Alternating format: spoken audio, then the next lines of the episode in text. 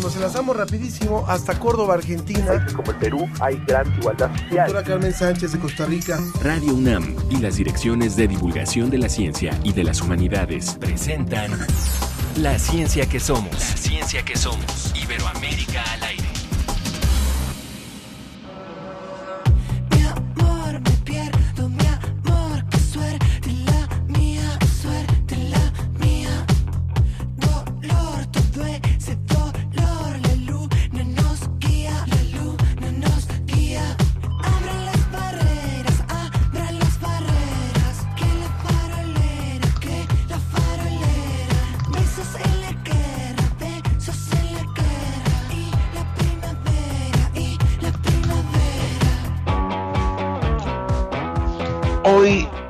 Peces Raros nos acompaña para arrancar la ciencia que somos, esta nueva emisión, y nos da muchísimo gusto darle la bienvenida.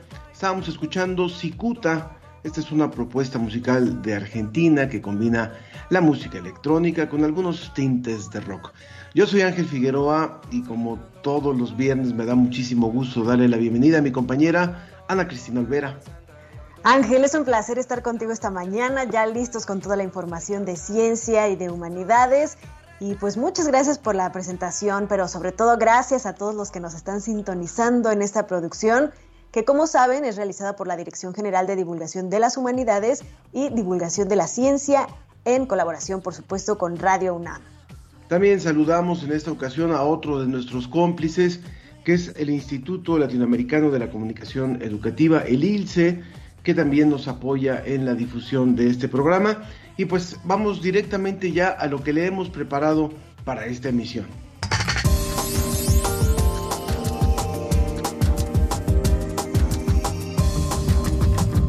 Los corales del Caribe mexicano están en grave peligro de extinción y esto nos lo dice la agencia DICIT en un momento más. Y hoy hablaremos de la caricatura política, que es una forma de expresión artística que con ironía y humor critica a los funcionarios y a los protagonistas de la vida pública. Y frente al COVID, ¿usted se sigue cuidando? Continuamos en pandemia y aunque tenemos que retomar nuestra rutina, hay que hacerlo siempre con cuidado. Hay un fuertísimo rebrote de casos. Yo creo que me estoy enterando de más casos que eh, de gente cercana que, no, que, que en el pasado. Así es que hay que cuidarnos porque el virus nos sigue acompañando. Así es, a cuidarnos todos. Y bueno, compártanos también sus puntos de vista, los eh, temas que también le gustaría escuchar en este programa. Ya sabe que tenemos varias vías de contacto. En Facebook nos encuentran como La Ciencia que Somos. Ahí transmitimos en vivo también en Facebook Live por si nunca ha visto nuestras caras y quiere verlas ahí puede ver también las de nuestros invitados en la mayoría de las ocasiones. Y en Twitter somos arroba Ciencia que Somos. Bueno, también nos puede escribir al WhatsApp 55 54 06 57 62. Repito, 55 54 065762 nos pone por favor su nombre y de dónde nos escribe. O nos puede llamar también al 55 56 22 73 27 55 56 22 73 27 ahí está nuestra compañera y productora Claudia Gesto lista para contestar sus llamadas. Vámonos con DICIT desde España, el informe de la Agencia Iberoamericana para la Difusión de la Ciencia y la Tecnología, DICIT. Con José Pichel.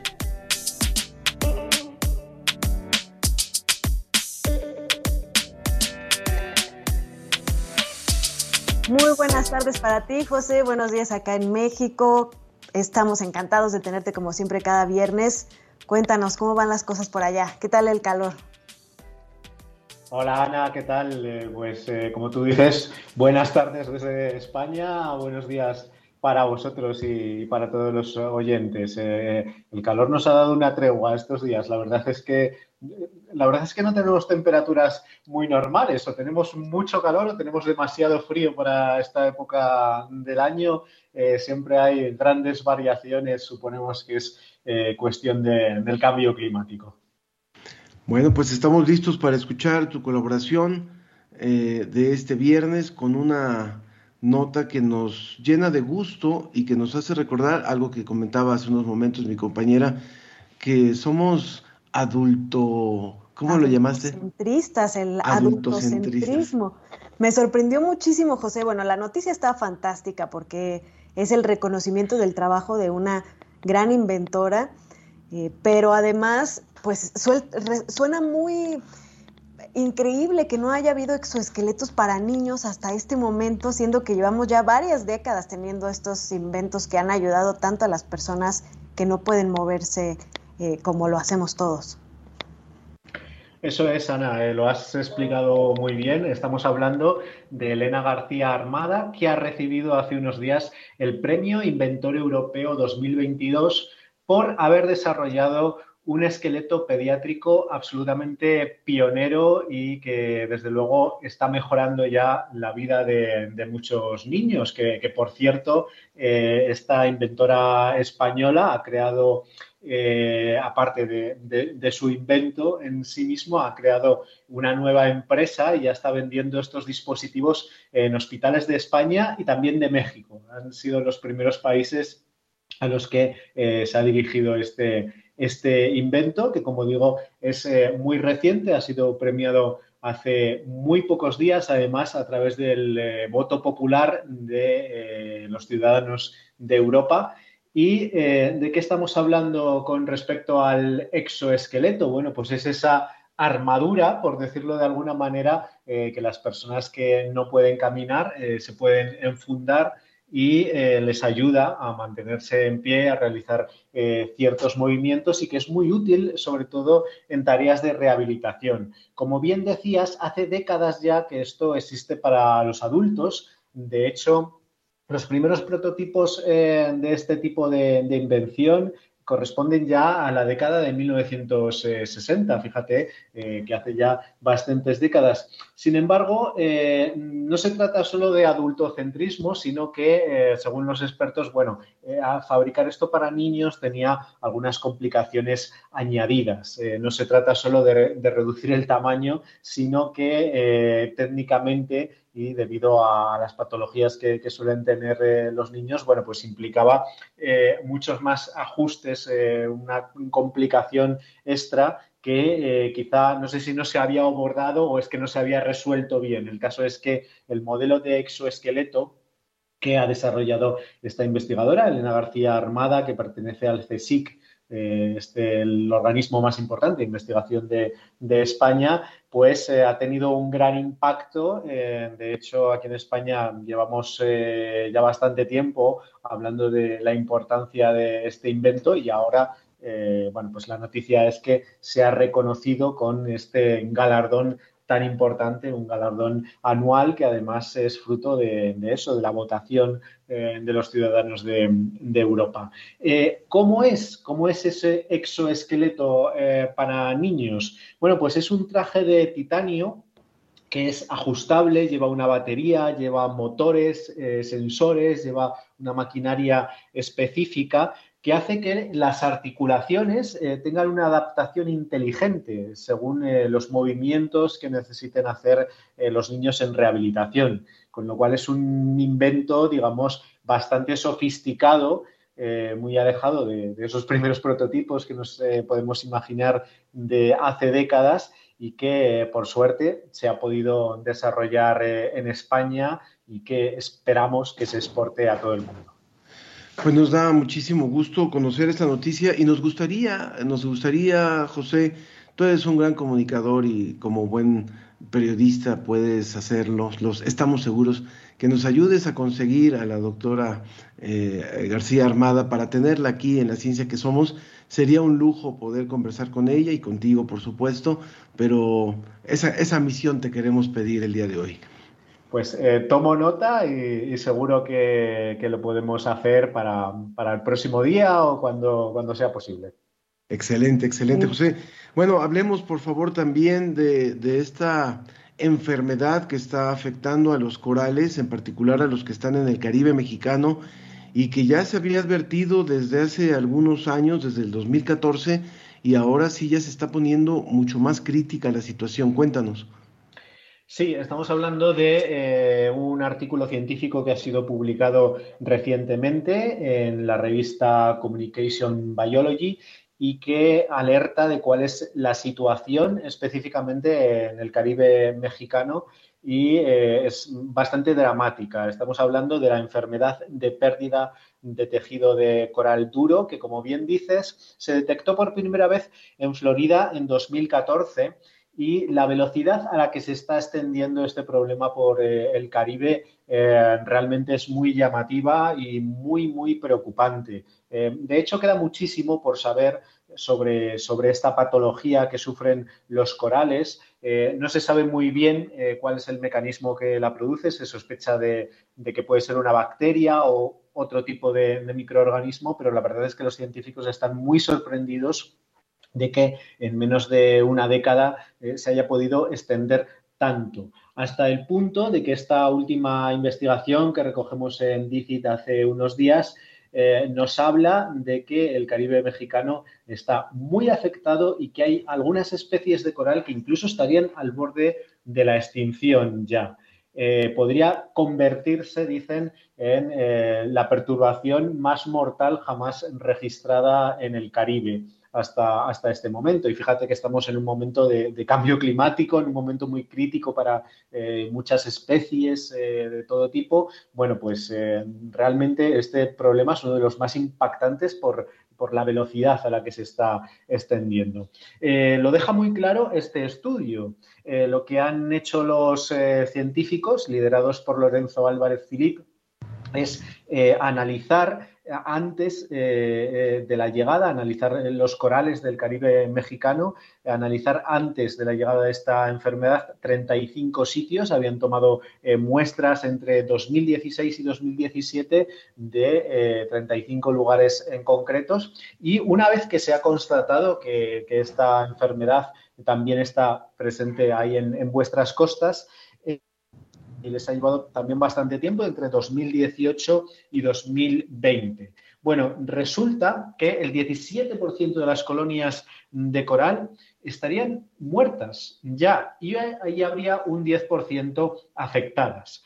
Eh, podríamos eh, decir eh, que, bueno, que es un poco exagerado decir que, que, estarían los corales al borde de extinción, ¿no? Con esas cifras. Pero es que de las 48 especies que se tienen eh, catalogadas en, la zona donde se ha muestreado, habría 21 que estarían afectadas por la enfermedad. Eh, de, esas 21, eh, habrían un 10%, habría entre el 10% y el 94% esa variación en la extinción. Y esto quiere decir que hay algunas especies específicamente que estarían en ese 94%, con lo cual ya eh, serían unas cifras, eh, pues eso, casi de desaparición eh, absoluta de algunas especies en algunos lugares que eran típicos de, esas especies de, de, coral. Y todo esto, como decimos, en menos de una década, en menos de ocho años desde que se detectó el problema en Florida, y la cantidad, los cientos de kilómetros que eh, ha recorrido ya eh, desde Florida hasta, hasta México eh, este problema, esta, esta enfermedad de pérdida de tejido de coral duro. Así que estamos ante un problema muy grave, un problema muy importante que necesita mucha más investigación y de momento este artículo lo que hace es llamar la atención sobre la importancia que está teniendo. Y es que los arrecifes de coral son eh, el hábitat de 25% de las especies marinas, entonces es verdaderamente preocupante, además de los servicios que proveen a las poblaciones que viven en las costas, ¿no? Desde luego que sí, es que estamos hablando de eh, ya no solo mm, de, lo que es el coral en sí mismo, como bien dices, sino de que forman un hábitat que es eh, absolutamente único y que es muy rico. Y claro, nos podemos preguntar que si en tan pocos años eh, esta enfermedad está mm, afectando a, una extensión tan grande en todo el mar Caribe, ¿qué va a pasar con el resto del mundo? ¿no? Eh, ¿De qué manera eh, se va bueno, a seguir extendiendo esta, esta, enfermedad, este problema? Así que es realmente preocupante y de momento lo que pueden hacer los científicos es seguir estudiando qué es lo que sucede. Pues como siempre, José, muchas gracias por, por esta colaboración, por esta información. Encontramos, por supuesto, las notas completas en eh, dicit.com, esta página y este servicio que nos ofrece la agencia DICIT. Muchas gracias, como siempre, y muy buen fin de semana. Pues muchas gracias a vosotros, eh, buen fin de semana también y el próximo viernes eh, volvemos a contar muchas más noticias de ciencia y tecnología. A lo, mejor nos tiene, a lo mejor nos tiene la sorpresa de la doctora García Armada, pero bueno, eso, eso vamos a ver. Intentaremos hacerlo. Muy bien, muy bien, gracias, a José Pichel. Y hay más información, por supuesto, que tenemos del día de hoy. Nada más quiero saludar rapidísimo a Angie Restrepo, que ya, ya le habíamos puesto falta varias semanas. Angie Restrepo desde Colombia están de vacaciones por unos días. Saludos desde Colombia. Qué bueno que nos vuelven a escribir, así como Sergio Gasca, que también nos dice es un gusto seguirlos. Sí, Ángel, también por acá saludos a Mario Alberto Mora Lara, que nos dice buenos días, saludos a todo el equipo. Y Raúl Santos nos pregunta algo de una noticia que vas a comentar tú en, este, en pocos momentos. Ángel nos dice que si pudimos ver la alineación planetaria esta mañana. Pues ya, ya vamos a hablar un poquito de eso. Y también eh, el Zarco nos manda una foto muy simpática de un exoesqueleto. Les invitamos a que nos sigan ahí en Twitter para que vean esta foto muy simpática de un exoesqueleto, que sí, son tecnologías como de ciencia ficción.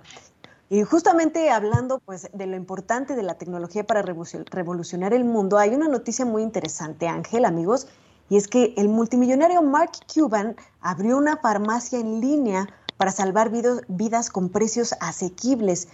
Eh, indignado por los elevados costos de varios medicamentos, el popular inversor inauguró una farmacia que ofrece más de 100 productos genéricos a precios extremadamente bajos. Él es empresario e inversionista que ha participado en programas como famoso Shark Tank y dio un importante paso en la regulación de precios del mercado farmacéutico creando Mark Cuban Cost Plus Drugs Company, una empresa mayorista que adquiere los productos de médicos directamente de los fabricantes y con esta transacción el multimillonario rebajó el costo de más de 100 medicamentos. Vaya, es una acción importante.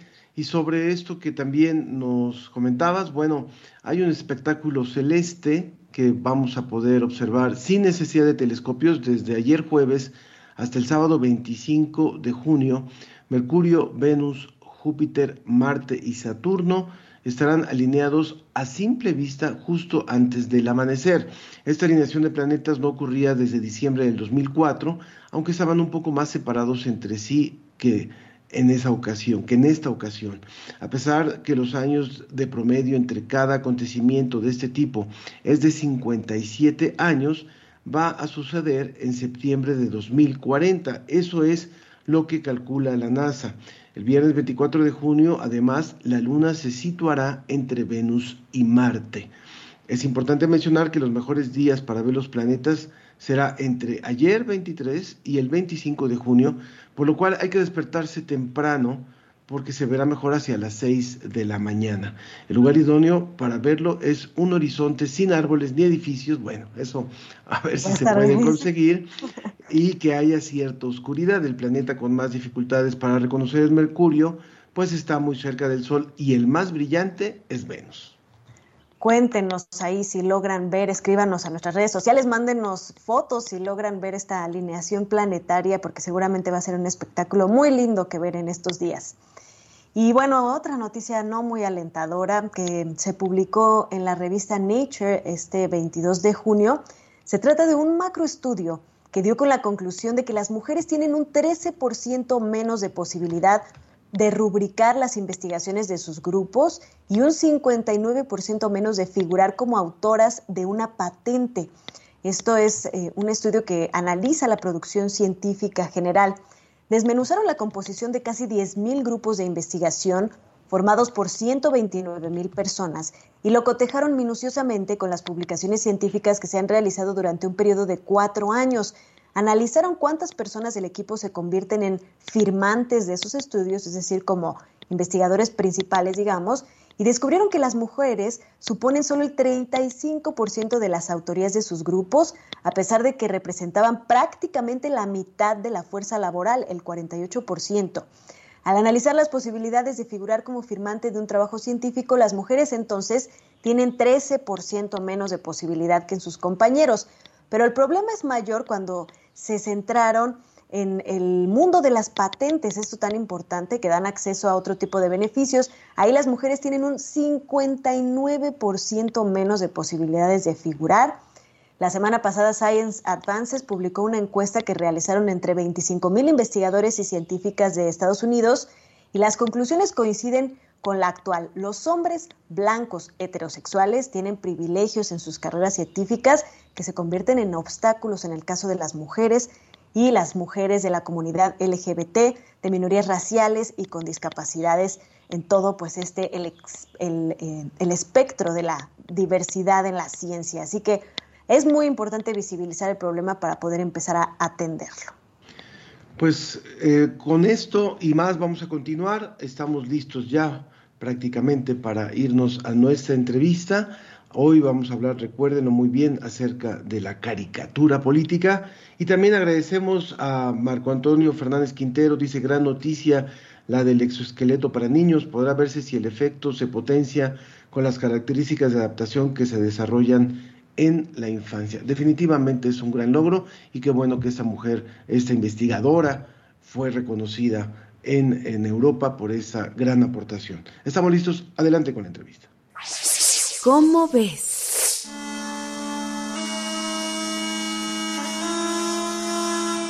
En los cielos de la antigua Grecia, los planetas eran Mercurio, Venus, Marte, Júpiter y Saturno, pero también el Sol y la Luna, porque estos se mueven entre las constelaciones y por lo tanto eran un astro errante en el sentido griego de ese entonces.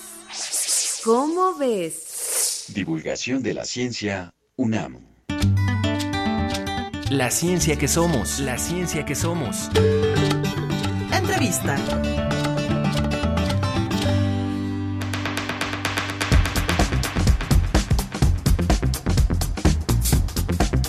Recuerden ustedes, como siempre, que los invitamos a participar con nosotros en estas conversaciones, en estas entrevistas. No, no las hacemos solamente nosotros, las hacemos, por supuesto, junto con ustedes. Nos pueden escribir en Facebook a la ciencia que somos, en Twitter arroba ciencia que somos, también a través del WhatsApp 55 54 06 57 62 y en el teléfono 55 56 22 37 ya se me fue, 3727. ¿Sí? Es el teléfono en el que nos pueden llamar también para que nos hagan llevar, llegar sus mensajes. Bueno, eh, 56 22 73 27, perdón, es el, el, teléfono. Y está con nosotros el doctor Fernando Ayala Blanco, él es doctor en Ciencias Políticas y Sociales de la UNAM, es coordinador del Centro de Estudios Políticos de la Facultad de Ciencias Políticas y Sociales de la UNAM. Y con él vamos a conversar acerca de lo que es la caricatura política. Finalmente, eh, la expresión que aparece no recientemente, esto tiene mucha historia y mucha investigación también, ya desde hace décadas, varias, bastantes décadas, como un mecanismo de expresión, de reflexión, de pensamiento, de crítica y de postura ante el ejercicio del poder, ante muchísimas circunstancias. Gracias Fernando por estar con nosotros. ¿Qué tal? Muchas gracias. ¿Qué tal Ángel? ¿Qué tal Ana Cristina? ¿Cómo están? Pues me da mucho gusto estar aquí con ustedes en la ciencia que somos. Ya alguna vez me habían invitado. Qué bueno que regresas a estos micrófonos. Es buenísimo tenerlo de vuelta. ¿Cuál es la relevancia que ha tenido a lo largo de la historia la caricatura política, este, este tipo tan importante de sátira que nos hace reflexionar y refleja realidades que a veces es duro de ver y que ustedes lo hacen pues más, o más bien la caricatura lo hace más, más digerible, pero al mismo tiempo nos hace reflexionar. Así es. Sí, bueno, los seres humanos a lo largo del tiempo nos hemos valido, hemos utilizado lo que es la deformación, la ridiculización, la ironía, pues para provocar la risa, y su comicidad. Eh, hay un autor, ¿no? Henry Bergson, que habla sobre la risa, por ejemplo. Lo cierto es que estos recursos pueden plasmarse en lo que son imágenes o textos, como lo vemos en la historia gráfica de México, dando como resultado la caricatura. En este caso, pues la caricatura política, ¿no? Que es lo que queremos eh, reflexionar, ahondar. Obviamente la caricatura política cumple con el propósito de ridiculizar a algo, alguna institución o a alguien, algún personaje importante. Con una caricatura podemos deformar los rasgos o vicios propios de una persona y hacerlos más evidentes. Puede ser también una institución, una situación o incluso una idea, denotando una intención no solo humorística, sino también crítica y muchas veces de posicionamiento político. Parafraseando a este historiador francés, ¿no? un historiador del arte francés, Robert de la Cicerán, él te dice, la caricatura nos hace reír, después nos hace ver y después nos hace pensar. Entonces, finalmente, la caricatura política es una forma, como decía Ana Cristina, de hacernos pensar, de hacernos pensar sobre algún contexto, alguna situación. De ahí, pues, que sea utilizada, ya sea, ya sea un momento histórico, un país, este, eh, una región, etcétera, ¿no? Eh, la caricatura política puede ser utilizada como un arma de doble filo, ¿no? O sea, puede ser utilizada por los, eh, digamos, por los poderosos, por, por los grupos de poder, por los tomadores de decisiones en un momento dado y legitimar un sistema, un régimen, etcétera. Pero generalmente la caricatura política trata de hacer escarnio contra contra aquellos vicios o excesos del poder político. Desde luego, pues va a haber posicionamientos. Un ejemplo, o sea, un ejemplo muy claro es el del Chango García Cabral, ¿no? Uno de los grandes caricaturistas y artistas, porque también está la, así como paréntesis, está la, la, discusión de si la caricatura es arte o no. Para mí sí, ¿no? Para mí sí es arte y finalmente tiene esos vasos comunicantes con, con dimensiones estéticas.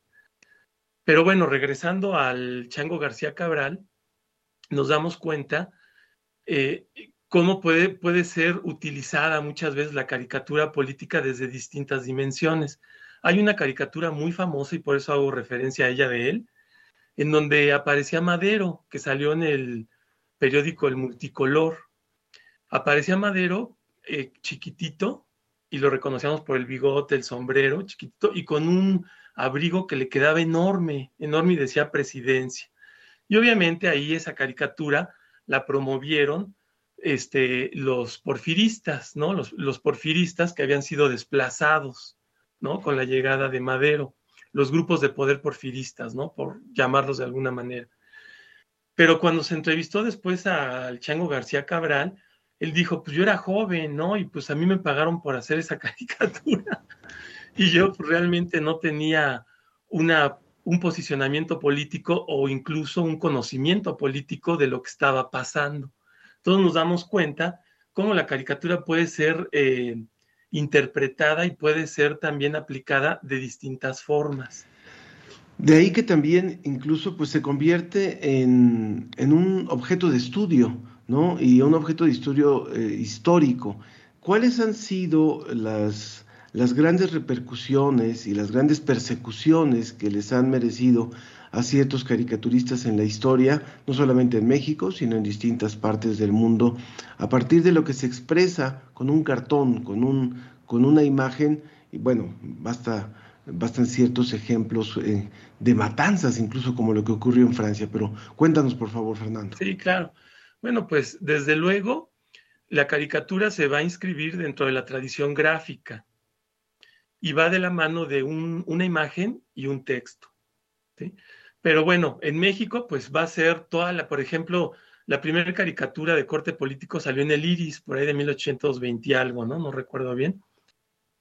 Y ahí vemos toda la tradición, por ejemplo, la orquesta, el aguizote, el hijo del aguizote, y luego ya el colmillo público, y en fin, ¿no? Y, y hoy en día, pues los grandes caricaturistas que tenemos, ¿no?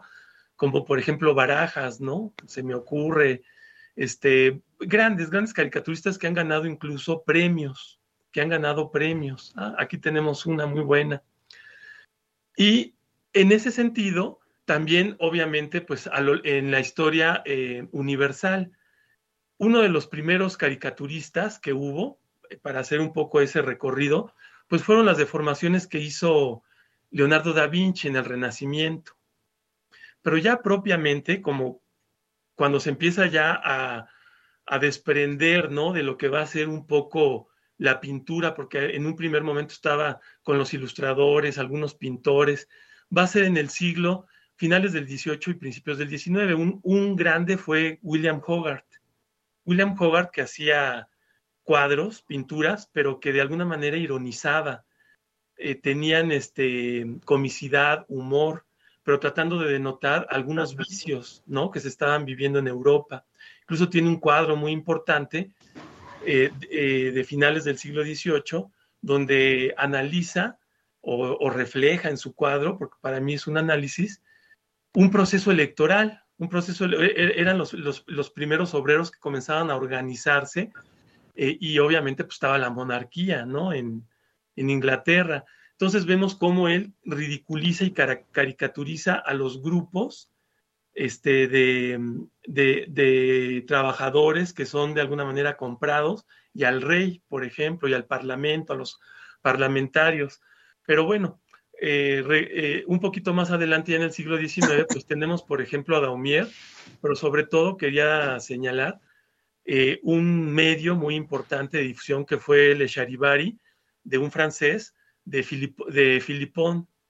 Este caricaturista y artista, Philippon, lo, lo que hizo fue pintar y criticar al rey Luis Felipe, al rey de Francia, comparándolo con una pera y, se, y lo empezó a deformar, o sea, hasta que él se convertía en una pera.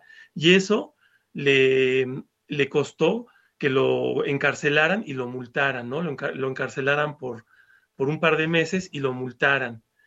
Y él decía, pero pues, ¿qué tiene, no? O sea, finalmente yo simplemente no me refería al rey, sino fue una comparación y, y, argumentó, ¿no? A su favor para explicar y ironizar cómo una imagen puede decir más que mil palabras, ¿no? A través de una imagen. Pero en la caricatura, como por ejemplo Abel Quesada, eh, utilizas muchas veces la imagen con el texto. Entonces ya ahí vemos las fronteras de lo que es también la novela gráfica, de lo que puede ser este, una secuencia de caricaturas se convierte en un cómic, puede tener distintas dimensiones.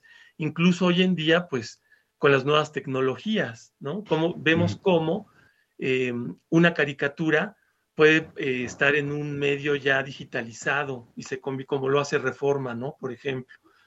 Y se convierte en una, eh, en, toda una historieta, digamos, o, Trino, ¿no? Que pusiste ahorita por aquí. Y, y, en México, pues tenemos una gran, gran, gran tradición. Incluso muchos de nuestros, para mí, artistas, artistas caricaturistas, han ganado Grand Prix y han ganado premios internacionales. Entonces yo sí creo que la caricatura eh, tiene dimensiones estéticas y artísticas que te permiten gozar, disfrutar, pero que siempre te van a hacer pensar, te van a hacer eh, reflexionar y tratar de que te caiga el 20 de situaciones que están pasando. Y también muchas veces pues, pueden llegar a, utilizarse como mecanismos de legitimación del, de los, del poder en turno, ¿no? Digamos. Claro, estamos platicando con el doctor Fernando Ayala Blanco, doctor en Ciencias Políticas y Sociales de la UNAM y coordinador del Centro de Estudios Políticos de la Facultad de Ciencias Políticas y Sociales de la misma universidad. Por aquí tenemos un par de comentarios. Em, Jorge Morán Guzmán nos dice, la caricatura política publicada en Punch desde el siglo XIX es un referente. El humor bien manejado es una poderosa arma política de expresión popular. Recordemos guerras de independencia, reforma, Segundo Imperio, Porfiriato, Revolución, Rius, El Valedor, La Garrapata, El Chamuco. Y por acá, eh, Carla Castro, desde Ciencia UNAM, nos dice, la caricatura política es un trabajo muy complejo porque hay que tener un amplio espectro histórico y social para entender el mensaje que se expresa. Es increíble el trabajo que hacen quienes se dedican a esto. Yo quisiera además este, no dejar de mencionar pues esta comparación que se podría hacer con los memes, ¿no? De la actualidad que, que finalmente son un referente cultural popular sin el cual ya no podemos vivir. Yo creo que ya ninguno de nosotros en todo el mundo se imagina vivir un suceso importante sin tener muchos memes de los cuales, eh, eh, con los cuales hacer catarsis, entender, reírnos de nosotros mismos, ¿no? Disfrutar. ¿Cómo se complementan? ¿Cómo se comparan y cómo se complementan estas dos expresiones culturales? Sí, gracias, gracias, Ana. Bueno, en primer lugar, un poco lo de Punch, ¿no? Antes que se me hizo muy interesante porque finalmente fue uno de los antecedentes de lo que hoy podría ser la novela gráfica, ¿no? Este, este todos estos cartones que, que, salieron en Punch, entonces fue muy buen referente, bien, y todas las referencias que hizo. Y ya en relación a los memes, pues yo creo que sí tiene que ver ya con estas nuevas tecnologías, en donde ya, eh, pues estamos de alguna manera eh, adecuándonos a estos tiempos con sus pros y sus contras, y en donde está el periódico tradicional, la revista tradicional, pero que también ya salen electrónicas, pero también las nuevas formas, ¿no? Las nuevas tecnologías a través de, por ejemplo, de Twitter, de, del WhatsApp, este, obviamente Facebook, etc., Instagram, etcétera, ¿no? Y los memes es uno de ellos, ¿no? Yo creo que sí podemos establecer vínculos y se puede trabajar. Yo, una de las betas que he trabajado, o sea, porque mi tesis de licenciatura fue sobre la caricatura política en el porfiriato y de ahí me fui a la relación arte-poder y la caricatura la sigo trabajando. Pero luego trabajé el NetArt, ¿no? Dentro de esta faceta, el arte en las nuevas tecnologías. Y ahí, pues obviamente, tenemos también que retomar los memes.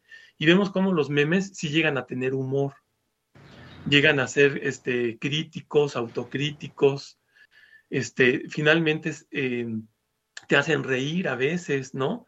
te hacen llorar, porque finalmente también es la tragicomedia, ¿no? Estamos inmersos en, nuestra propia tragicomedia humana. Pero ustedes, pero ustedes hablan de una diferencia en la, en, la rapidez con la que actúa una caricatura de un meme también. Sí, claro, sí, son, son diferentes. Desde mi punto de vista, en mi opinión, son diferentes, pero pueden tener este, vasos comunicantes. ¿sí? Un meme es muy directo, una caricatura también puede ser muy directa. Una caricatura pues es una imagen, pero también puedes caricaturizar y ridiculizar con un texto, ¿no?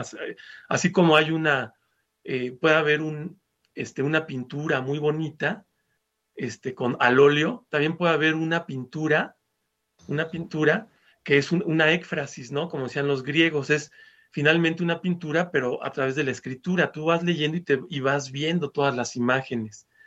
Y un meme te hace también eh, reaccionar, ¿no? Ante ciertas situaciones, reírnos.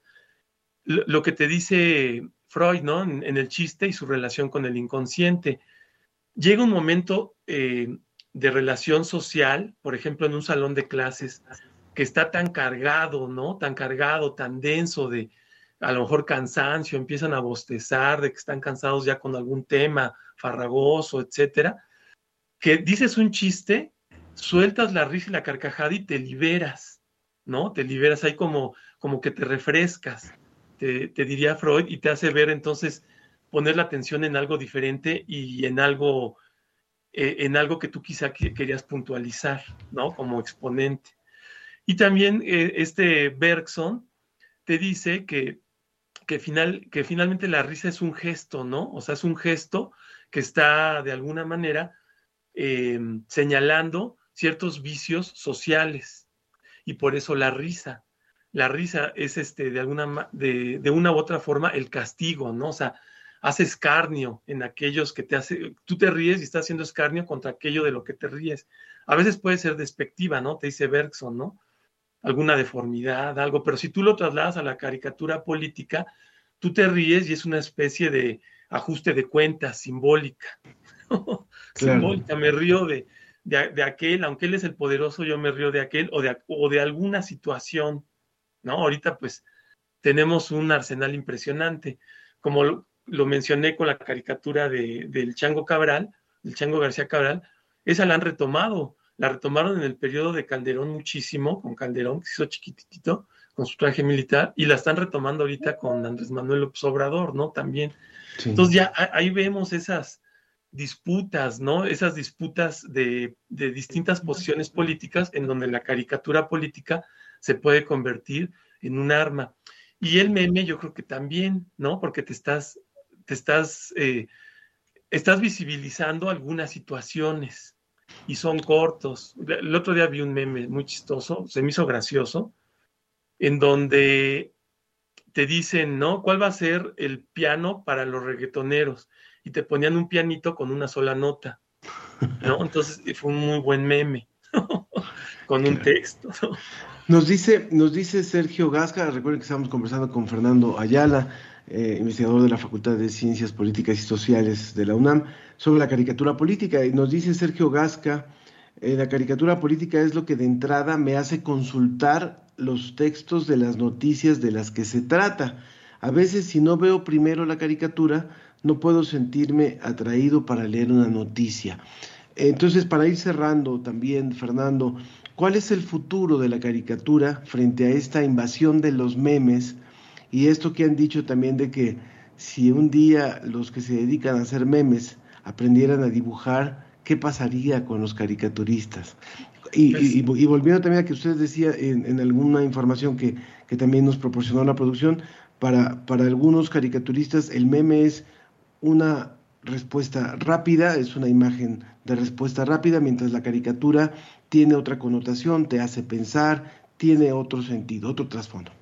Sí, claro. Pues una, una pregunta difícil, pero bueno, en mi opinión lo que yo considero es que los caricaturistas seguirán, porque son parte de la historia del arte y, se van a ir reactualizando a las nuevas tecnologías como lo han hecho. Y se van a fusionar, ¿no? De alguna manera, o sea, se, eh, se van a imbricar como sucedió con el NetArt. Y yo, yo creo que va a suceder lo mismo con los caricaturistas o está sucediendo lo mismo. Ha cobrado mucha relevancia la novela gráfica también, ¿no? Durante el siglo XX, pero ahorita también ha habido un boom en el inicio de este siglo. Y los memes, pues sí, son más directos y también, pues, aquí entraríamos a un terreno interesante donde la caricatura puede de alguna manera reflexionar, que sean también los mecanismos de control, ¿no? Los mecanismos de control político desde la teoría de los grupos de poder. Y también las expresiones socioculturales, que eh, por, cierto ahí la doctora Rosa María Lince va a lanzar próximamente un proyecto de investigación con esta temática donde participaremos varios este, colegas y son las expresiones socioculturales en este, en este contexto de violencia que estamos viviendo. Y una de las manifestaciones socioculturales, desde luego, es el meme, las nuevas tecnologías, y alguien trabajará por ahí ese tema.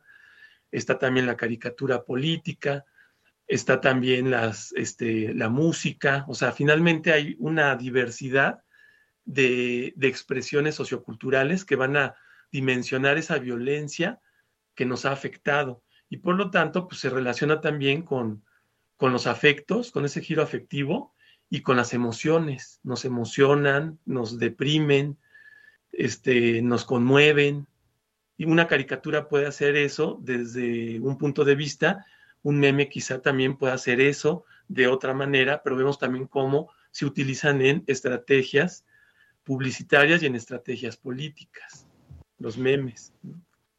Y no sé si tengo tiempo todavía para cerrar, o sea, una última reflexión. Está cerrado tu micrófono, Ana. Podemos hacer una, última reflexión y a lo mejor alguna recomendación de un buen caricaturista para ah, aquellos que no conocen mucho de este ámbito. Claro. Pues bueno, la caricatura política, o sea, yo para cerrar diría que ha denunciado a lo largo del tiempo las contradicciones de una sociedad que muchas veces es ambivalente y asimétrica en cualquier parte del mundo y que ha puesto, la propia caricatura política ha puesto en perspectiva la justicia, la estupidez, como lo quieran llamar, muchas veces de sus, de sus gobernantes y, del manejo de esas instituciones. Y ha puesto al descubierto las ambiciones propias de los seres humanos, ¿no? Porque lo ridiculiza. Por eso, una frase mía, ¿no? Yo digo que la historia de la caricatura es una gran carcajada de nosotros mismos. Y pues yo recomendaría, sí, a mí me gusta mucho Magú, o sea, de México, ¿no? Magú se me hace genial. Muchos, muchos, muchos, ¿no? Paco Calderón, Yera también. Paco Calderón, este, el propio Barajas que mencionaba. Eh, pero a mí uno que me encantaba, que ya últimamente pues ya no ha salido, era Naranjo. Naranjo, que se me hace genial, sensacional. Obviamente el Chango Cabral a mí se me hace uno de los grandes, de los grandes caricaturistas, pero también señalar que, por ejemplo, Diego Rivera, Orozco, también hicieron en su momento caricatura política. Y de otros países, pues hay buenísimos, ¿no? También. O sea, hay, hay, hay, toda una infinidad de, de caricaturistas. Rius, bueno, Rius como mexicano también muy bueno, ¿no? Por todo lo que implica. Abel Quesada, en fin. Muy bien, pues, pues muchísimas, muchísimas gracias por, por esta conversación, eh, Fernando Ayala. Gracias por darnos un panorama tan, en, poquito tiempo, pero un panorama amplio de lo que ha sido la caricatura política, no solamente en México, sino en otras partes del mundo. Eh, Fernando Ayala, doctor en Ciencias Políticas y Sociales de la UNAM, coordinador del Centro de Estudios Políticos de la Facultad de Ciencias Políticas y Sociales. Que estés muy bien, Fernando, muchas gracias. Muchas gracias, Ana Cristina, muchas gracias, Ángel, que estén muy bien y gracias al público que escuchó. Hasta luego. Gracias. Lo que viene de Ciencia UNAM en junio. Después de tener COVID-19, ¿sufres de problemas digestivos? Quizá esté afectada tu microbiota intestinal. Te decimos cómo. Te resultará fascinante entender cómo funcionan tus músculos. Por el Año Internacional de las Ciencias Básicas para el Desarrollo Sostenible, preparamos un especial para contarte cómo algunas herramientas científicas ayudan a la sostenibilidad. Podrás conocer esto y más en ciencia.unam.mx. La ciencia que somos. Iberoamérica al aire.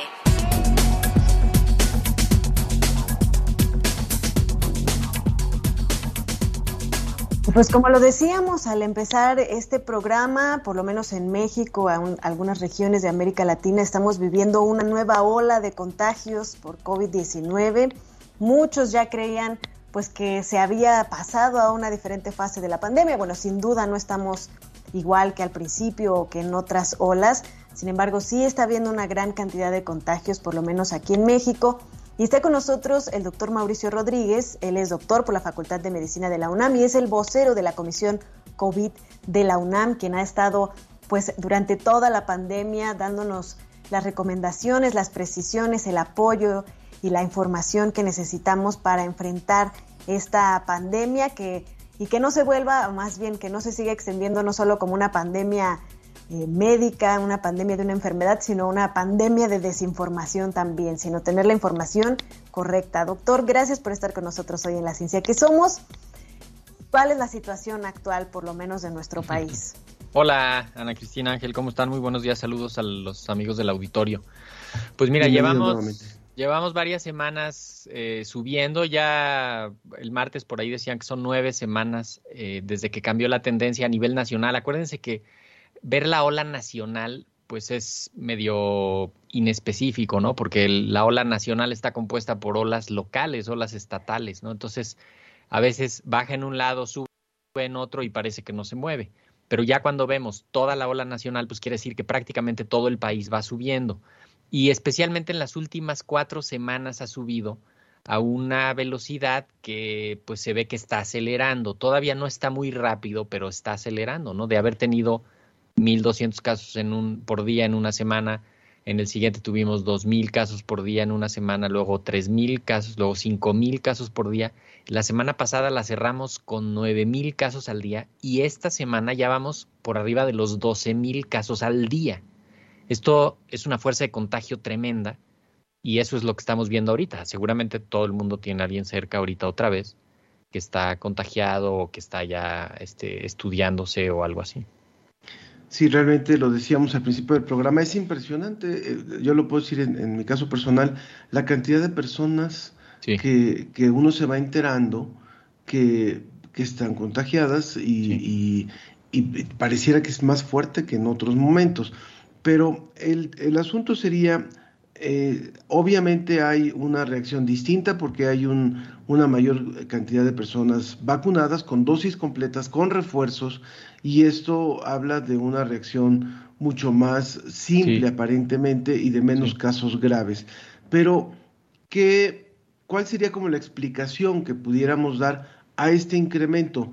Eh, ¿Hubo un exceso de confianza? ¿Hubo un relajamiento? Sí, Ángel, pues eh, mira, se acumulan varias cosas y, y, hay un punto, acuérdense, siempre hay un punto sin retorno para las olas, ¿no? En el que después de cierto número de casos se empieza a subir y subir y subir. Y aquí hay que ver varias cosas. Lo primero es, pues ciertamente esta sensación de muchas semanas que habíamos tenido de tranquilidad. Varios estados fueron quitando el cubrebocas incluso y se fue hasta cierto punto relajando un poquito. Luego, lo otro es que se acumula que Estados Unidos lleva ya desde principios de mayo, lleva una cantidad de casos tremenda, ¿no? Están teniendo más de 100 mil casos nuevos diario, 30 mil hospitalizados diario. Entonces, esa, esa actividad tan fuerte en Estados Unidos invariablemente se nos viene para acá. Y lo otro es la entrada de las subvariantes. Las subvariantes de Omicron, que ustedes han hablado mucho de las variantes y de por qué se generan y, cuáles son las consecuencias. Las, las variantes, eh, las subvariantes de Omicron, perdón, son, eh, lo que está viendo es que pueden reinfectar más fácil. Se escapan un poquito a esa, a esa inmunidad que ya teníamos y nos reinfectan y entonces pues la gente que ya se había contagiado se vuelve a contagiar en, en, cuestión de pocas semanas incluso. Y esto pues te genera muchos casos adicionales, ¿no? Porque no es que el que ya le dio ya no le vuelve a dar, ¿no? Con las subvariantes, al que ya le dio le puede volver a dar, igual al que está vacunado le puede dar. Y también hay más disponibilidad de pruebas de diagnóstico y eso genera también una sensación de, pues, de que hay más diagnóstico y eso sí se siente como que hay más casos, ¿no? En las olas previas. Bueno, para ponerlo en proporción, en la, en la, en la ola de enero, que pasó ahorita, la cuarta ola, llegamos a tener 70 mil casos en un día. Eh, ahorita estamos como en 12 mil. Pero nosotros tenemos unas proyecciones que probablemente entre la segunda y la tercera semana de, de julio vamos a estar cerca de los 40 mil casos al día que va a ser el pico máximo de esta quinta ola, y luego va a empezar a bajar. Uf, 40 mil casos suena verdaderamente dramático, sobre todo. Sí, imagínate, 10 días eso son, pero además, eso van a ser 400 mil, pero mira, también hay una forma ahí de, de visualizarlo. Por cada caso que sí se cuantifica y se diagnostica y se confirma, pues más o menos podría llegar a haber hasta 10 casos que no se ven en el sistema por mil razones, ¿eh? no es una falla del sistema nada más. Entonces imagínate, si ahorita tenemos 10 mil casos al día, pues en realidad estamos teniendo como 70, 80, 90 mil casos. Y eso es una locura, eso, pues eso te contagia a, a todo mundo, ¿no? Y eso eh, no necesitamos eso, ahorita hay que frenar la transmisión, por eso recordamos muchísimo, cubrebocas, ahorita ya en todo momento cubrebocas. Al estar enfermo, al salir, al convivir con un enfermo y al hacer cosas con otras personas en otros lados. ¿eh? Ventilación de lugares cerrados para que circule el aire y se vaya el virus que ande por ahí. Higiene, vacunas completas con esquemas, los que tengan los refuerzos que les toquen de acuerdo a su edad. Eh, y aislamiento. Si tienes ahorita síntomas de gripa o algo que se le parezca, es COVID, quédate en tu casa y pues no salgas a contagiar. Vimos en la ola pasada de, Omicron, por ejemplo, en Europa, en Estados Unidos, que disminuyeron incluso los días de aislamiento justamente por esta gran cantidad de contagios que había y pues que se estaban afectando las cadenas de producción de servicios eh, esenciales, ¿no? Porque muchísima gente tenía que estar confinada al mismo tiempo. ¿Qué sucede ahora? ¿Es la misma tendencia de estar confinados poco tiempo? En Europa, por ejemplo, ahorita ya hay muchos países en donde ni siquiera se confinan, o sea, van si no se sienten mal, van a trabajar y siguen haciendo. Sí, eso, eso les va a dar mucha transmisión comunitaria, ¿no? Y, quién sabe cómo les resulte. Eh, ahorita Estados Unidos justamente está teniendo problemas operativos del país para, por, la, por el confinamiento y por el, ausentismo de la gente. Entonces, lo que recomendamos es mínimo cinco días, aunque te sientas bien. Si te sigues sintiendo mal, espérate otros cinco días. Y cuando salgas, sal con cuidado. Sal con cubrebocas, sal con las precauciones generales para que si todavía quedara espacio de que pudiera ser contagioso un par de días más, pues que, que, se pare ahí en el cubrebocas y con la gente que está cerca con cubrebocas, ¿no? El problema es ahorita volver a concentrarnos, ¿no? Afortunadamente el verano es distinto que el, que el, el invierno. Que el invierno, ¿no? De hecho, en invierno pasamos de tener 3.000 casos por día a 70.000 casos por día en tres semanas. Imagínense, fue una locura. Prácticamente dos semanas y poquito, ¿eh? fue fuertísimo. Y ahorita, pues va un poquito más lento. Esperemos que así siga. Laura Hernández nos dice, yo me contagié y solo me dieron siete días de descanso y seguía sintiéndome mal. Después más compañeros se enfermaron en la oficina. Para ir cerrando, ya nos queda solamente un minuto, Mauricio. ¿Qué pasa en la región? Porque este programa también se escucha en otros países de la región, de América Latina. ¿Qué está pasando con respecto a esta quinta ola? ¿Existe también ahí? Bueno, en el, en, en el hemisferio sur tuvieron hace unas semanas una actividad fuerte, pues porque está entrándoles el invierno, ¿no? Entonces, eh, ahí hay un comportamiento que puede modificarse precisamente porque está entrando el, invierno y estamos empezando a ver también incremento en Brasil y también incremento eh, en, en, algunos otros países de Sudamérica porque pues es como la ola general que se va que se va generando, ¿no? Y es menos fuerte en cuanto a defunciones y hospitalizaciones, y probablemente va a ser muy aparatosa en cuanto al número de casos, que es, pues, ahí hay que empezar ya a mirar la gravedad básicamente como de funciones y hospitalizaciones y no tanto por los miles y miles de casos. contagios. Mil gracias, Mauricio Rodríguez, doctor por la Facultad de Medicina de la UNAM y vocero de la Comisión COVID de la UNAM. Gracias, como siempre, por estar con nosotros. Con mucho gusto, un abrazo. Ángela. Muchas gracias, muchas gracias. El tema de, las, de los caricaturistas despierta muchísimos comentarios y uno que nos llama especialmente la atención y que lo reconozco como una omisión Edith Basal dice, podrían hacer mención sobre la incursión de mujeres en la caricatura. Era importantísima esta pregunta y ya nos contestó Fernando. Dice, en el mundo árabe se caracteriza por ser un arte de resistencia, por lo que es un arte que no hace distinción de géneros. De este modo, el papel de la mujer es bastante significativo debido a que hay una gran cantidad de mujeres dedicadas a este arte. Así este trabajo pretende estudiar y analizar las caricaturas hechas por mujeres a través de tres caricaturistas significativas, Umaya Yoha, Doa Eladel y Nadia Kiar. En Occidente todavía sigue siendo un trabajo hecho por los hombres. En fin, bueno, se nos acabó el tiempo, pero muchas gracias a todos los que participaron eh, con estos temas y por supuesto Elizabeth también, Bisuet, que también eh, reconoce los temas que se han presentado el día de hoy. Así es, muchas gracias a todos los que nos acompañaron en esta emisión. Nos vemos el próximo viernes y pues gracias a la producción de la Dirección General de Divulgación de la Ciencia, de las Humanidades y Radio 1. Ana Cristina Olvera y Ángel Figueroa. Que tengan un excelente fin de semana.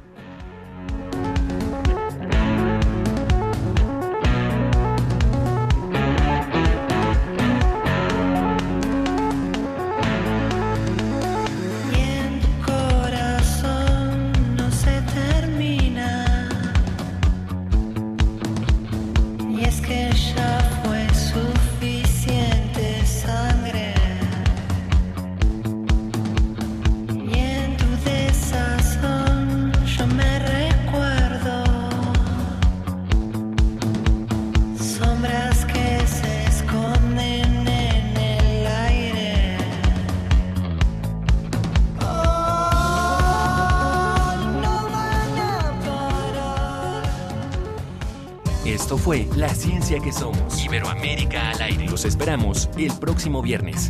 La ciencia que somos. La ciencia que somos. Una coproducción de Radio UNAM y las direcciones de divulgación de la ciencia y de las humanidades.